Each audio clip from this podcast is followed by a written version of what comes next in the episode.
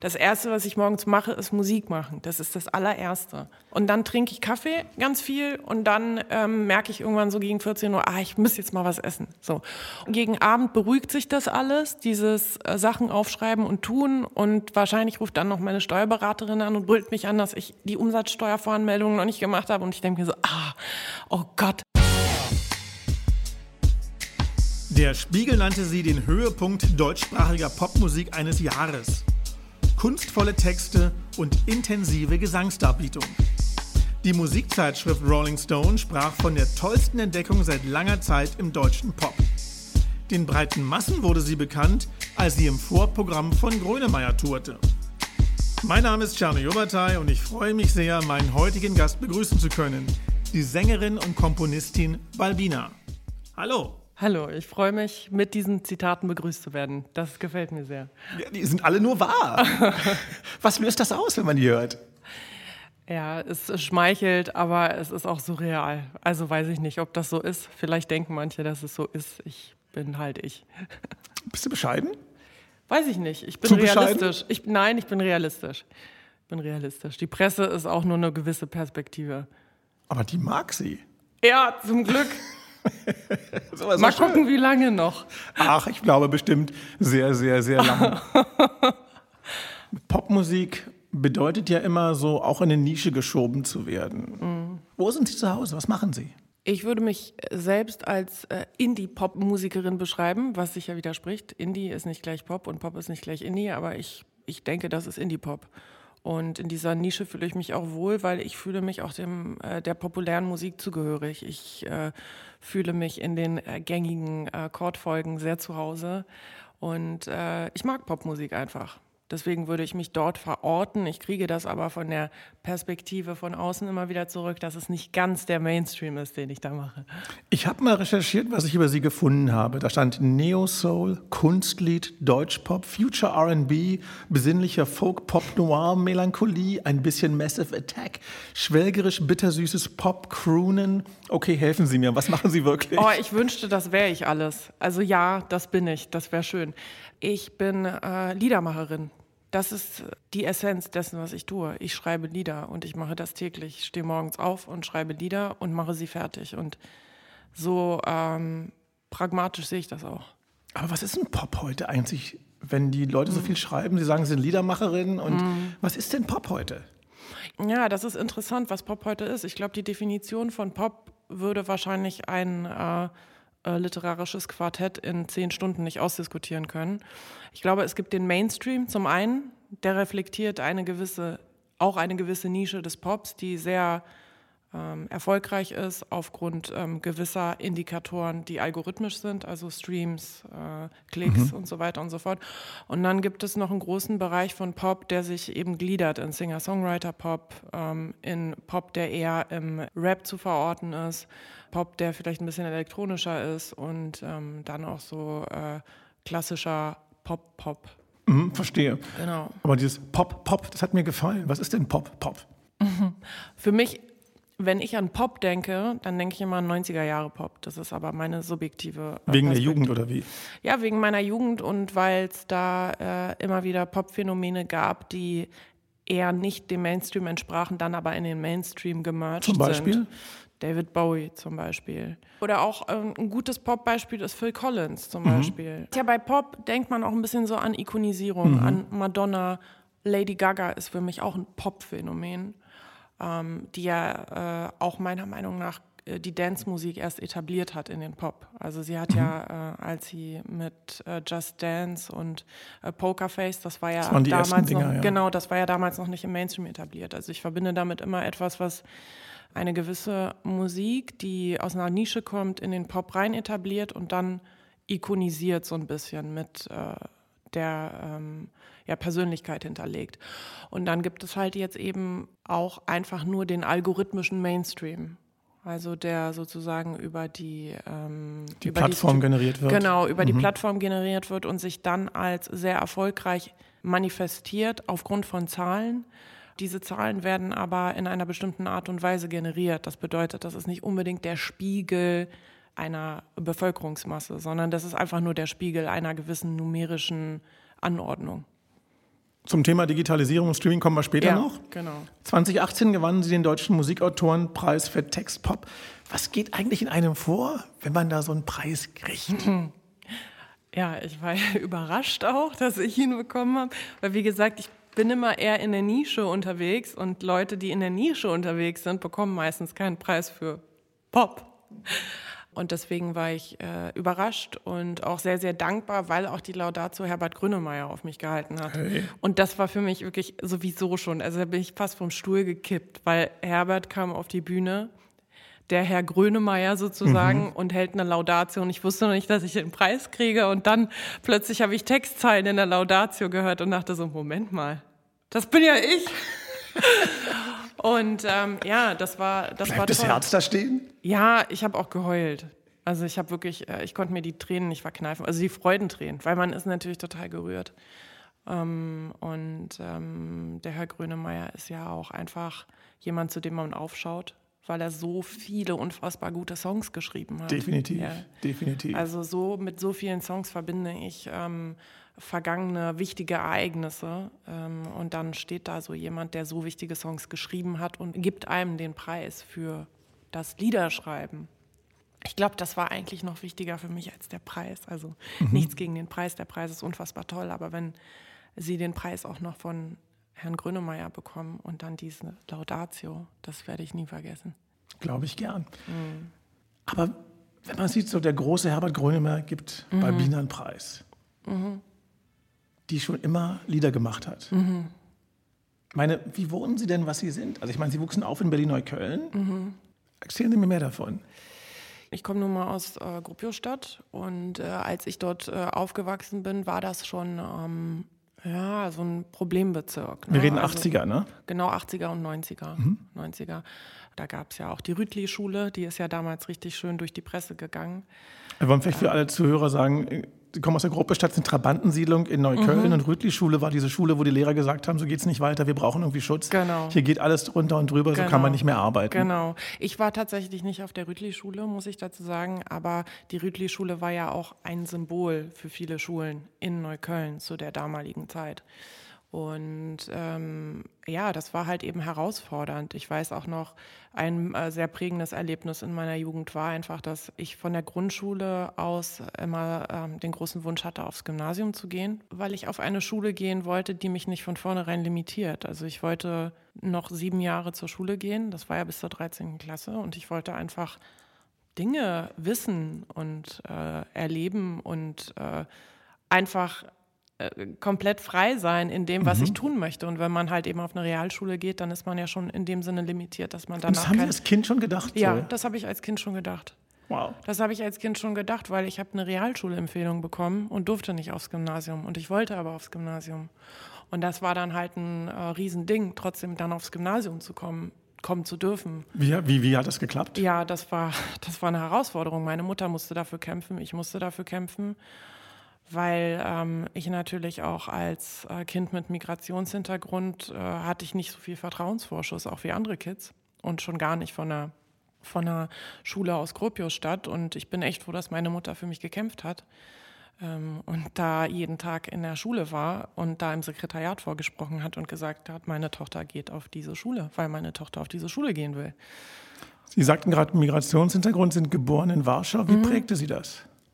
Na, das prägte mich in dem Sinne, dass ich äh, sehr viele Jahre einfach nie genau dazu gehörte.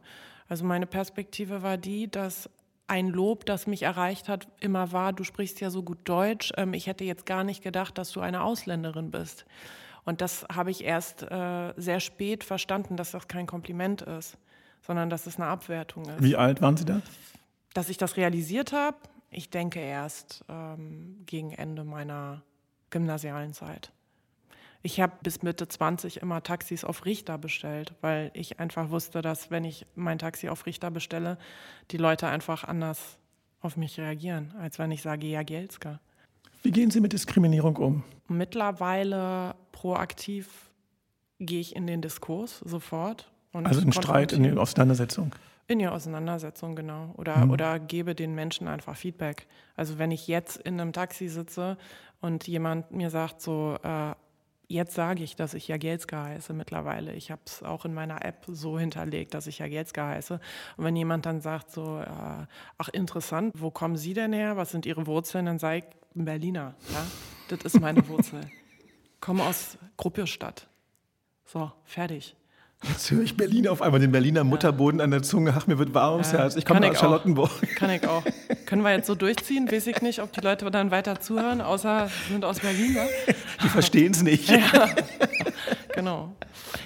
Okay. Was wollten Sie eigentlich werden, als Sie klein waren? Diverses. Ich habe letztens so ein Buch gefunden, wo man so äh, einträgt, was man später mal werden will. Äh, und da steht äh, Polizistin, Handballerin oder Floristin. Eine tolle Mischung. Keine Ahnung. Keine Ahnung. Also muss ich, muss ich dazu sagen, kann ich mich nicht daran erinnern, dass ich das werden wollte. Aber anscheinend gab es ein Jahr in meiner Kindheit, wo ich Polizistin, Handballerin oder Floristin werden wollte. Das gefällt mir. Ja. Vor allem Floristin. Das ja, schöne Blumen. Ja, also, total. Blumen total. sind toll. Handballerin, Handball habe ich mal gespielt eine Zeit lang. Das kann ich auch noch. Aber Polizistin, weiß ich nicht. Sie war ein kleines Mädchen in mhm. Gruppestadt. Sie mochten Handball, sie wollten Floristin werden, haben jetzt alles gelernt. Und dann mhm. kam Hesse.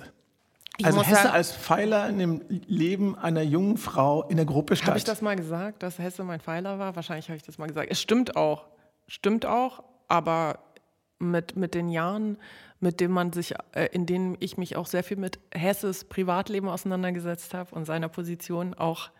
Hesse war ja auch ein Rassist, muss man ja auch dazu sagen würde ich das jetzt wohl hinterfragen wollen, aber ich versuche da auch so ein bisschen. Aber wenn man zurückgeht zur Kindheit, wie kam ja. es zu Hesse? Wie ich habe in meiner äh, Kindheit und auch in meiner Freizeit viel Zeit mit mir selbst verbracht, weil meine Mutter war, äh, also hat gearbeitet und ähm, daher war ich halt relativ früh auch Schlüsselkind, was ich aber nicht als negativ konnotieren würde, weil so ist es halt einfach eine alleinerziehende, ähm, berufstätige Mutter. Es kommt halt früher oder später dazu, dass du halt einen Schlüssel hast und nach Hause gehst und aufschließt und den Spinat warm machst. Äh, ich habe halt viel gelesen. Ich hatte wenig Freunde in der Schule und ich habe äh, mich sehr viel selbst beschäftigt und ähm, das wurde dann so ein bisschen meine, ja, mein Hobby. Ich glaube, die einen haben halt eben Sport gemacht und ich habe halt gelesen und geschrieben. Wie geht man damit um? Also viele erfahren sowas ja nicht, ne? Und wie, ja. wie, was, wie, wie, ich war wirklich ein Mensch, der sehr einsam war und der sich sehr verloren hat in dem Schreiben und ähm, in meiner Musik. Und ich habe ja sehr früh schon auch Lieder geschrieben. Das war so mein Ventil. Und ich glaube, wenn ich das nicht gehabt hätte, dass ich mich in andere Welten gelesen hätte, auch mit intellektuellen Schriftstellern, die halt eben solche Phänomene auch beschreiben, äh, Dynamiken, die sich äh, ergeben, auch Lord of the Flies zum Beispiel ist jetzt nicht von, von mhm. Hermann Hesse, aber als ich Lord Salinger, of the Flies ja. damals gelesen habe, da war das halt für mich auch so, da habe ich mich so ein bisschen wiederentdeckt in diesen Kinder, in diesen Kinderdynamiken, dass Kinder halt so gemein sein können. Und das waren halt eben dann für mich so, ich habe mich dann nicht so allein gefühlt und ich habe dann versucht, diese Phänomene zu erklären. Mittlerweile weiß ich ja, das hat viel mit Sozialisierung zu tun. Das hat auch viel damit zu tun, dass natürlich der Raum, der geschaffen wird in einer Schule, auch immer von, von, von den Lehrern geschaffen wird und die dafür ja auch dann den Raum geben. Also mhm. wenn es Kommentare in der Klasse gab und die gab es halt häufig, wenn die Lehrerin dann gesagt hat, Psst, geht jetzt weiter, dann hätte man halt einfach eher auf die Kommentare auch manchmal eingehen müssen und sagen müssen, warum wirst du jetzt als Polen hm, hm, hm, schon wieder beschimpft? Man sagt nicht Psst, sondern man sagt, was hast du gerade gesagt? Das ist ein rassistischer Kommentar. Es wurde aber proaktiv nicht aufgearbeitet. Mhm. War Kunst für Sie der Weg da rauszukommen? Definitiv. Also Definitiv. ohne Kunst wären Sie verzweifelt in Neukölln? Genau, dann wäre ich total verzweifelt. Das war der einzige Weg für mich, das zu verarbeiten und es war der einzige Weg für mich, eine Perspektive zu haben, aber nicht eine berufliche Perspektive, sondern eine Perspektive, wo ich wusste, wenn es mir schlecht ging, konnte ich immer nach Hause gehen und ich hatte Literatur und ich hatte ähm, Ideen und ich konnte einfach Dinge erschaffen in meinem Kopf. Wie fing denn das an? Gab es da einen Moment, wie fing alles an mit der Kunst? Das kann ich nicht sagen. Das ist, ein, das ist ein ganz diffuses Gefühl. Mich fragen auch viele Leute, wann hast du angefangen? Wann, mhm. wann hat es für dich begonnen? Wann bist du Musikerin geworden? Weil ich konnte ja jahrelang davon nicht leben. Und Menschen gehen ja immer davon aus, dass nur wenn man dafür Geld bekommt, dann ist man das auch. Ich konnte ja, also bis, bis ich Mitte 20 war, habe ich ja keinen Cent dafür gesehen. Aber im Endeffekt würde ich sagen, die Entscheidung ist gefallen, dass ich es wirklich bin, beruflich mit 17 Jahren. Was war da? Mit 17 Jahren hatte ich die ersten Jobs in Hamburg als Studiosängerin, wo ich dann halt irgendwelche Chöre für irgendeinen Firlefanz eingesungen habe und für Werbung. So, so Kram halt. Ne? Also für Sie ist schon Musiker sein, heißt, du kriegst Geld dafür. Von außen war das Okay. so. Für mich selbst war mit 17 die Entscheidung getroffen, ich will im Studio arbeiten, ich will das machen, mir macht das Spaß, ich möchte das auch beherrschen. Da waren Sie aber noch Schülerin. Da war ich noch Schülerin, genau. Das war im, in der 11. oder 12. Klasse. Haben Sie mal singen gelernt oder so Nee. Instrument? Nee, ich war, ich war in einem Chor. Das war auch mein Safe Space tatsächlich in der Schulzeit. Das war der einzige Ort, wo ich Freunde hatte. Ähm, aber ich habe da nicht, ich war da jetzt, ich bin da nicht aufgefallen als äh, Besonderheit, weil ich mich da eher zurückgehalten habe. War Musik für Sie das Mittel, der Hebel zur Selbstermächtigung zum nicht unterkriegen lassen? Ja, definitiv. Definitiv, weil ich einfach glaube, dass man durch Musik einen gewissen Kommunikationskanal eröffnet für die Werte, die man repräsentiert. Also man kann Menschen emotional anders erreichen, als wenn man nur mit ihnen spricht. Man kann sozusagen sie aufrütteln dadurch. Und ich habe ähm, das Geschenk bekommen, dass ich einigermaßen gut singen kann. Und dadurch kann man Menschen noch besser erreichen, weil das erreicht mehrere Sinne. Also es ist nicht nur das Sprechen, sondern dann kommt noch das, die Musik dazu und auch das Gefühl. Also ich meine auch Menschen, die nicht hören können, fühlen ja Musik. Und ähm, das ist der Superlativ an Kommunikation für mich. Wenn ich Sie jetzt so sehe, ich sehe die Videos von Ihnen, ich höre Ihre Musik, aber es gibt nicht mehr. Wer sind Sie eigentlich? Sind Sie ein Familienmensch? Haben Sie Kinder, Enkelkinder, Tanten, Onkel? Sind Sie ein Workaholic? Einsames hab- Genie? ich Wer sind Sie? Tanten. Ich habe Tanten und ich habe Onkel. Ähm, ich bin Workaholic. Ich arbeite sehr viel. Ich arbeite nur. Arbeit ist mein Leben und ich lerne jetzt äh, weniger zu arbeiten, weil Warum? Ähm, auch im, das ist so, dass ich das jetzt so sage, aber auch im Nichtstun verbirgt sich eine Produktivität, weil das ist der Vorlauf zur Kreation für mich. Das Erste, was ich morgens mache, ist Musik machen. Das ist das allererste. Und dann, und dann trinke ich Kaffee ganz viel und dann ähm, merke ich irgendwann so gegen 14 Uhr, ah, ich muss jetzt mal was essen. So. Und dann gegen Abend beruhigt sich das alles, dieses äh, Sachen aufschreiben und tun. Und wahrscheinlich ruft dann noch meine Steuerberaterin an und brüllt mich an, dass ich die Umsatzsteuervoranmeldung noch nicht gemacht habe. Und ich denke mir so, ah, oh Gott. Und dann irgendwann beruhigt sich alles und zum Nachmittag hin denke ich mir so, okay, dann könnte ich ja jetzt mal was kochen und ich könnte auch mal joggen gehen. Und dann kommt endlich die Dämmerung und dann denke ich mir so, ah, jetzt kann ich mich entspannen und jetzt schreibe ich noch ein paar entspannte Sachen. Und wie gesagt, von all den Sachen, die ich da mache, landet 99 Prozent im Müll. Wie tanken Sie Kreativität, wenn Sie immer nur, es kommt ja nur so raus bei Ihnen, habe ich den Eindruck, so, da, die, Muse, Muse, die Muse küsst Sie ständig und Sie müssen nur rauslassen. Ja, das klingt so, ne? Aber das, das wirklich das Kreieren an sich bedeutet noch lange nicht, dass die Muse eingeküsst hat. Also das ist, das ist oftmals auch so, dass man, wie gesagt, viel wegschmeißt. Und dann bin ich froh, wenn ich manchmal diese, dieses eine Momentum treffe, irgendwas mir so das Zeitgeistige kanalisiert und dann habe ich einen zum Beispiel Track oder einen Text, wo ich denke, okay, das ist es jetzt. Das ist mir zum Beispiel vor zwei Wochen passiert, da habe ich einen Song geschrieben und das habe ich ganz selten und da habe ich gesagt, ey, das ist, das ist wirklich der nächste Song für, für das nächste Album oder was auch immer kommt. Und da weiß ich es dann, da weiß ich, das ist, das ist super. Aber ganz oft bin ich nur am Testen. Glaube aber mittlerweile, dass diese Testphase voll wichtig ist, um dann wieder einmal was in den Äther zu schießen, was halt richtig gut ist. Also richtig gut in meiner Definition. Da werden ja wie viele dann wieder sagen, ja, ist vielleicht nicht gut, aber Aber ist Musik machen so wie Laufen? Ich meine, Sie sind ja einen Halbmarathon jetzt gerade gelaufen und so. Mhm. Muss man das so fit sein, lange Strecke? Nee, man muss es nicht, aber ich muss es. Ich, ich habe diesen Drang, es so zu tun.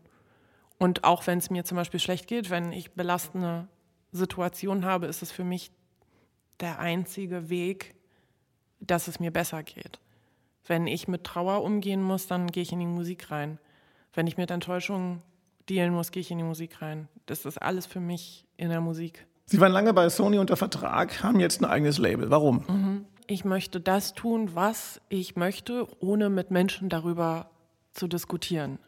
Also ich möchte einfach Entscheidungen treffen, ohne zwischen durch Menschen abzuholen. Das ging vorher nicht? Nee, also ich konnte davor auch meine Entscheidung treffen und ich habe davor auch genau das getan, was ich wollte, aber ich musste das noch durchdiskutieren mit 20 verschiedenen Personen. Sie studierten BWL? Studierten, nicht fertig.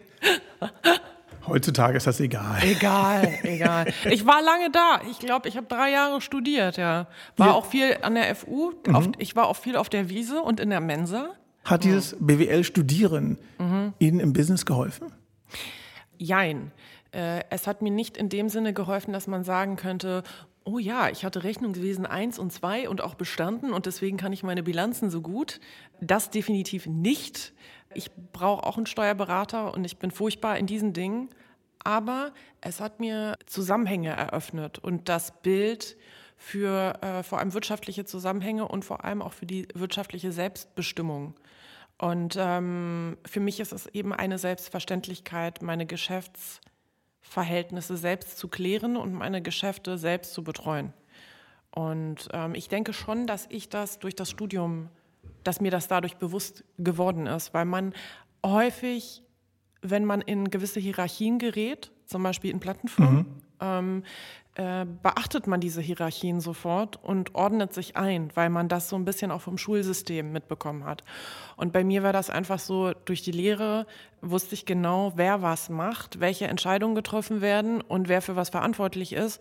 Und ich konnte relativ schnell mal Entscheidungen hinterfragen, auch von Leuten, die in der Hierarchie viel weiter oben waren, weil ich mir gedacht habe, okay, dein Job ist klar, ist jetzt das Controlling, du machst das und das und das, aber ich finde, in, wenn ich in mein Royalty Window reingehe, also das sind diese Web-Applikationen, wo man sieht, wo sage ich so, ja, okay, aber das ist hier. Wo man was sieht, für unsere Zuhörer, die es vielleicht nicht genau, kennen. Genau, also ein Royalty Window ist so eine Web-Applikation, meistens, wenn man bei Vertrieben oder bei Labels angedockt äh, ist, wo man dann reingeht mit seinem Passwort und dann sieht man so seine Verkäufe im Optimalfall, wenn man das hat, ne?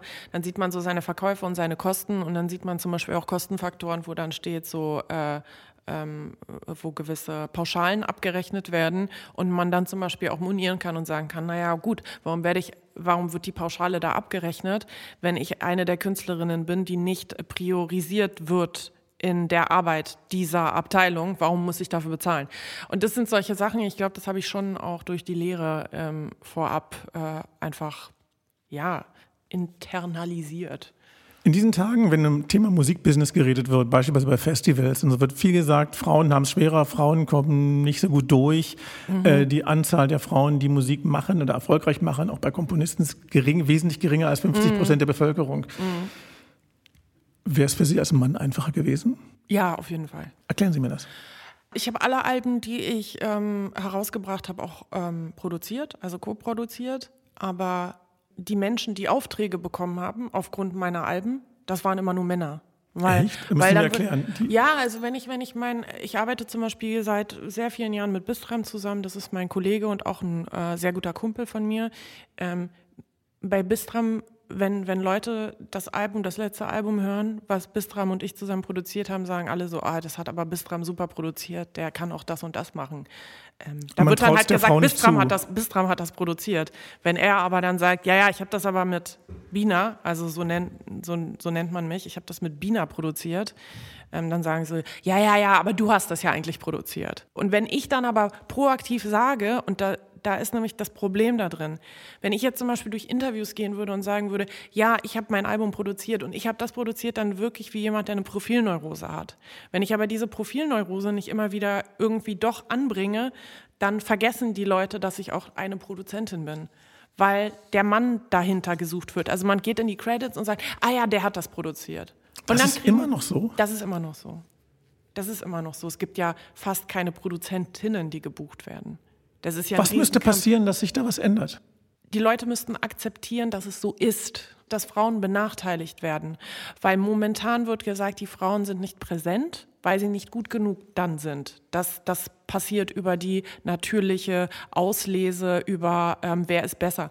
Und wenn man aber akzeptieren würde, dass Frauen grundsätzlich benachteiligt werden, dann würde man von da aus sich fragen, was kann man tun, um da Gleichberechtigung walten zu lassen. Und ich glaube, an dem Punkt sind wir nicht, weil wir haben ja immer diese Quotendiskussion, wo ich ja immer ein Fan bin davon zu sagen, wir brauchen eine Quote, um irgendwann keine Quote mehr zu haben.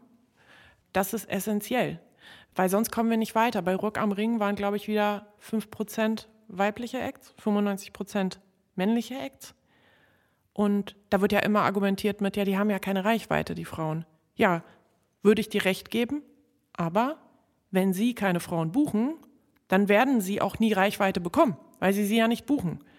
Also Reichweite fällt nicht vom Himmel. Reichweite fällt gemacht. nicht von, vom mhm. Himmel. Wen adressieren Sie eigentlich mit Ihrer Kunst? Über das Grübeln hieß Ihre zweite Platte, Fragen über Fragen die dritte. Ihre Zielgruppe? Ja, gute Frage, meine Zielgruppe. Wenn man, äh, ich, ich lese meine Zielgruppe eher selbst ab bei meinen Konzerten und das ist sehr bunt gemischt. Ich habe teilweise Kinder im Publikum, die meine Songs auf eine ganz andere Art und Weise wahrnehmen und die toll finden. Und ähm, ich habe auch Menschen, die unfassbar, weiß ich nicht, aus, aus, aus Zusammenhängen dazu gekommen sind, wo ich gar nicht gedacht hätte, irgendwie, dass das passt. Also neuerdings habe ich jetzt auch Rammstein-Fans, weil ich diesen einen Song weil ich diesen Song gecovert habe. Ja, ja, aber das ist das ist das ist immer so. Das okay, aber bei diesem Song würde ich gerne wissen, wie kam es dazu? Ich meine äh, Rammstein-Song. Ich meine, wie kann so eine ihre Musik kommt eher zart daher und sie nehmen mhm. dann den, den, größten Hit dieser ja. brutale Rocker auf. Ja.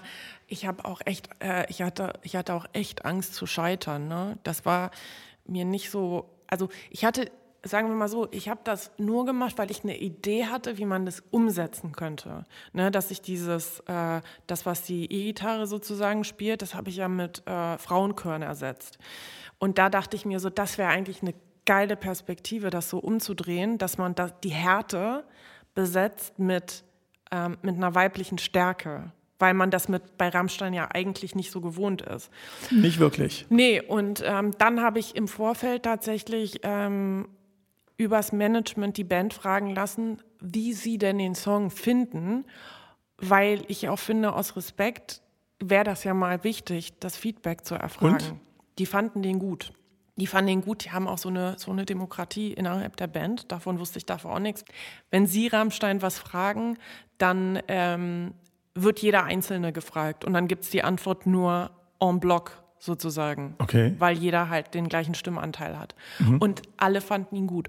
Und erst ab dem Augenblick habe ich mir gedacht, okay, dann kann ich ihn rausbringen. Also nicht, dass ich, dass ich mir das, mhm. dass ich jemanden um Erlaubnis frage. Das ist nicht, das ist nicht das, der Fakt. Der Fakt ist, der Song gehört ihnen und ich habe gedacht, ich hätte eine interessante Perspektive und deswegen war mir deren Meinung wichtig. Sie begannen Ihre Musik in der legendären Berliner Rap-Schmiede Royal Bunker Music. Wie viel Hip-Hop ist noch in Ihnen? Ich glaube, dass die Musikrichtung Rap gar nicht so gar nicht so präsent ist in meiner Musik, aber eher die Hip-Hop-Kultur. Also woran merke ich das?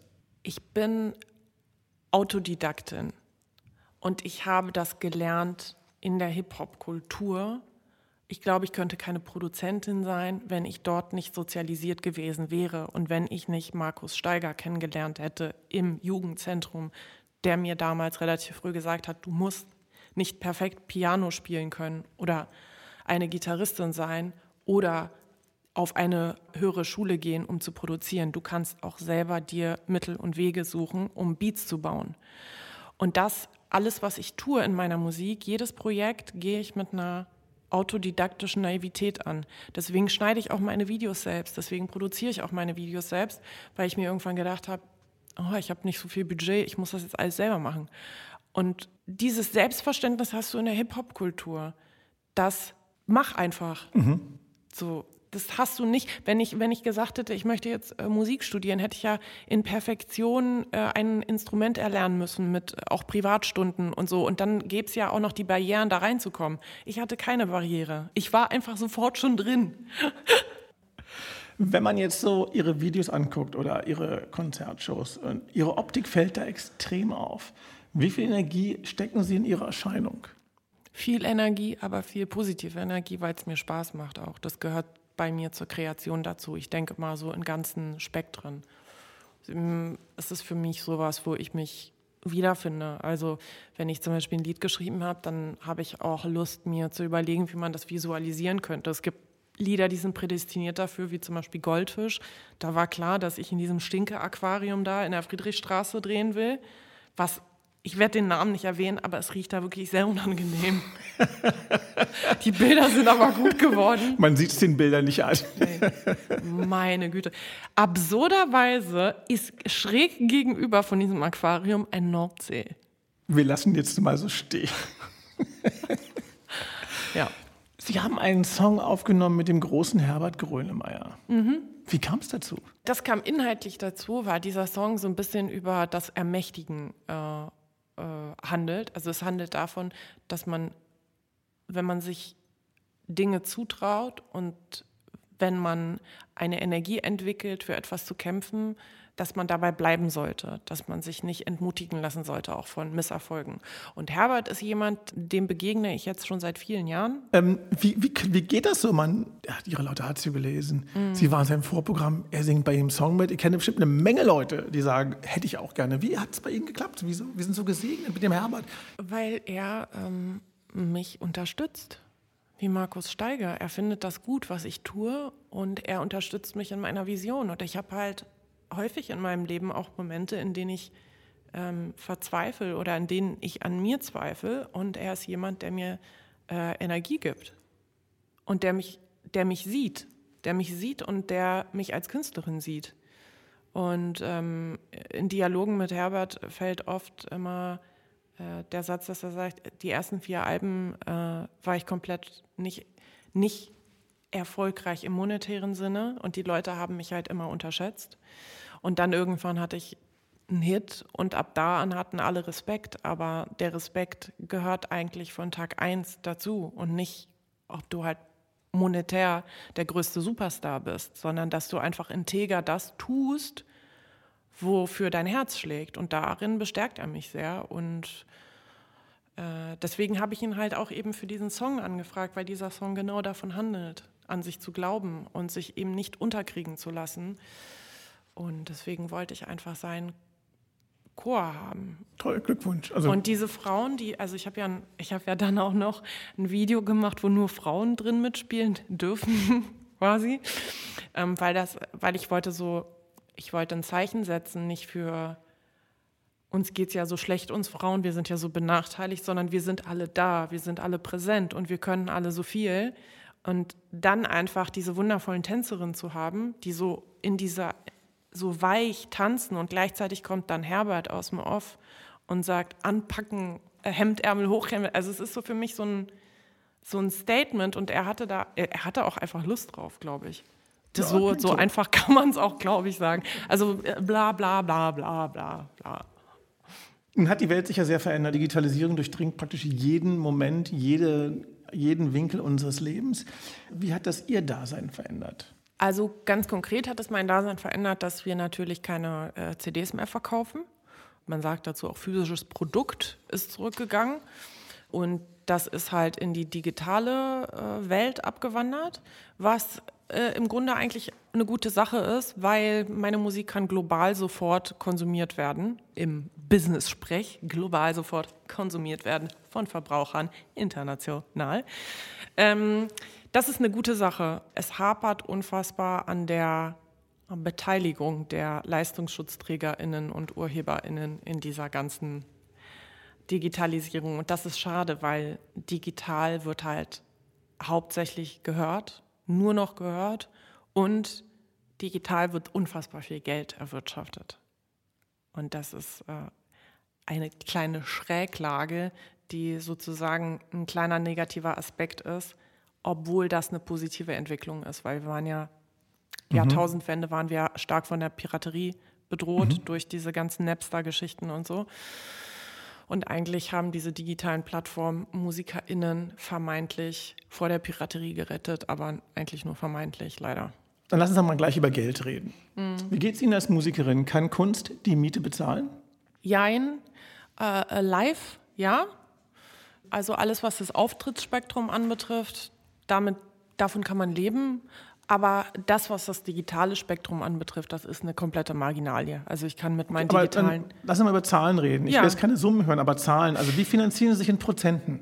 Also ich denke, dass ich mich zu 99,5 Prozent von Live finanziere. Ja. 99,5? Sie haben eine Menge Abrufe. Ich habe das mal geguckt, so auf YouTube und sonst wo, da sind, da sind Sie ganz gut unterwegs. Ich verdiene nichts digital, nichts. Also ich glaube, boah, ich, ich, ich kann es jetzt wirklich nicht in Zahlen sagen, weil das so marginal ist, dass ich das noch nicht mal merke. Also es ist jetzt nicht so, dass ich mir denke, oh, da ist jetzt was reingekommen. Ich, ich sehe meinen Cashflow immer, wenn ich aufgetreten bin, wenn ich gespielt habe, wenn ich, äh, wenn ich gebucht wurde für eine Veranstaltung, für ein Konzert oder wenn ich mein eigenes Konzert gespielt habe. Wenn ich mein eigenes Konzert gespielt habe, dann habe ich natürlich noch den Superlativ, weil dann kann ich vielleicht auch noch Merch verkaufen für meine Fans. Also Merchandising äh, heißt so Fanartikel. Genau.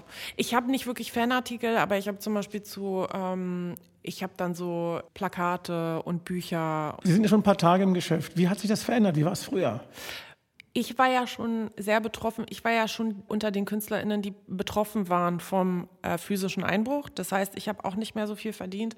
Aber man konnte schon mit den Platten, die man verkauft hat, die Produktion refinanzieren. Da hat man dann gesagt, ich verkaufe genug Platten, um einfach, dass, dass sich das amortisiert, dass man sagt, die ganzen Ausgaben, die ich hatte für Videos, Pipapo-Produktion, fahre ich dann mit der Platte wieder ein. Äh, um dann Geld zu verdienen, richtig, muss ich dann noch live auftreten, aber wenigstens amortisiert sich das. Mittlerweile amortisiert sich das nicht mehr. Also man kann von den Einnahmen aus der Phonoindustrie nicht das finanzieren, was man äh, für die Produktion eingesetzt hat. Das muss man dann auch noch von live nehmen. Also Geld scheint ja da zu sein. Unfassbar viel Geld. Der Marktführer hat letztes Jahr fast 10 Milliarden erwirtschaftet.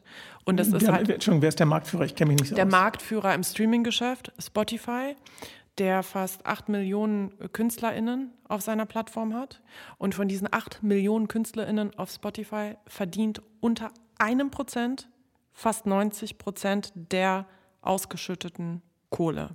Das heißt, knapp 57.000 von 8 Millionen, also 57.000 KünstlerInnen verdienen das komplette Geld, das ausgeschüttet wird an KünstlerInnen. Nun muss man jetzt nicht großer Mathematiker zu sein, um zu sagen, das klingt nicht irgendwie nicht fair. Ja. Ja, das glaube ich nämlich auch, weil deswegen, deswegen sage ich das auch immer so, mal abgesehen von den komplexen Vergütungsspektrum Diskussionen. Dieser Satz drückt es aus, irgendwas Stimmt hier nicht, Freunde. Aber alle lieben Spotify. Sie können ja gar nicht so schlimm sein. Ich sag ja auch, Spotify ist ja der Pionier. Spotify haben das ja erfunden, Streaming.